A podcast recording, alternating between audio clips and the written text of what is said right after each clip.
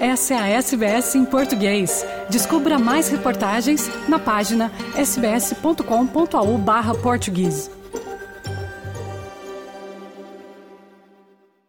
É, Fernando e ouvintes da SBS, um incêndio neste último fim de semana na Rua do Terreirinho, no popular bairro histórico Lisboeta da Moraria, bem no coração de Lisboa, um incêndio que causou duas mortes e 14 feridos, pôs em evidência as muito deficientes condições de habitabilidade de muitos imigrantes, designadamente asiáticos, paquistaneses, indianos, nepaleses e outros, na zona central de Lisboa, mesmo no coração da cidade de Lisboa. Morreram duas pessoas, entre elas um rapaz com 14 anos, nesse fogo.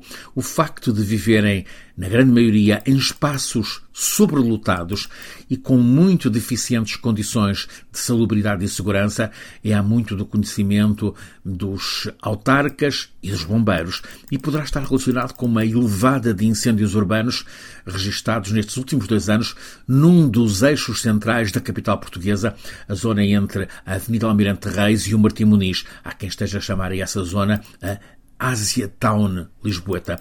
Nestes últimos dois anos aconteceram pelo menos 10 incêndios com dimensões relevantes naquela área.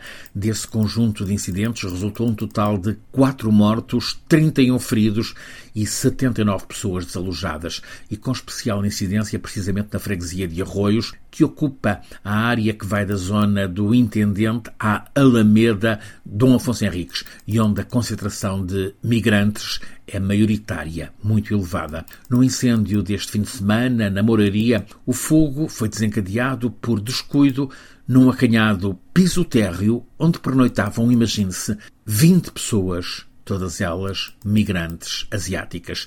Levanta-se em Portugal a preocupação sobre as condições infra-humanas em que muitos migrantes, designadamente asiáticos, estão a viver na capital portuguesa, onde o preço da habitação está considerado cada vez mais caro e inacessível.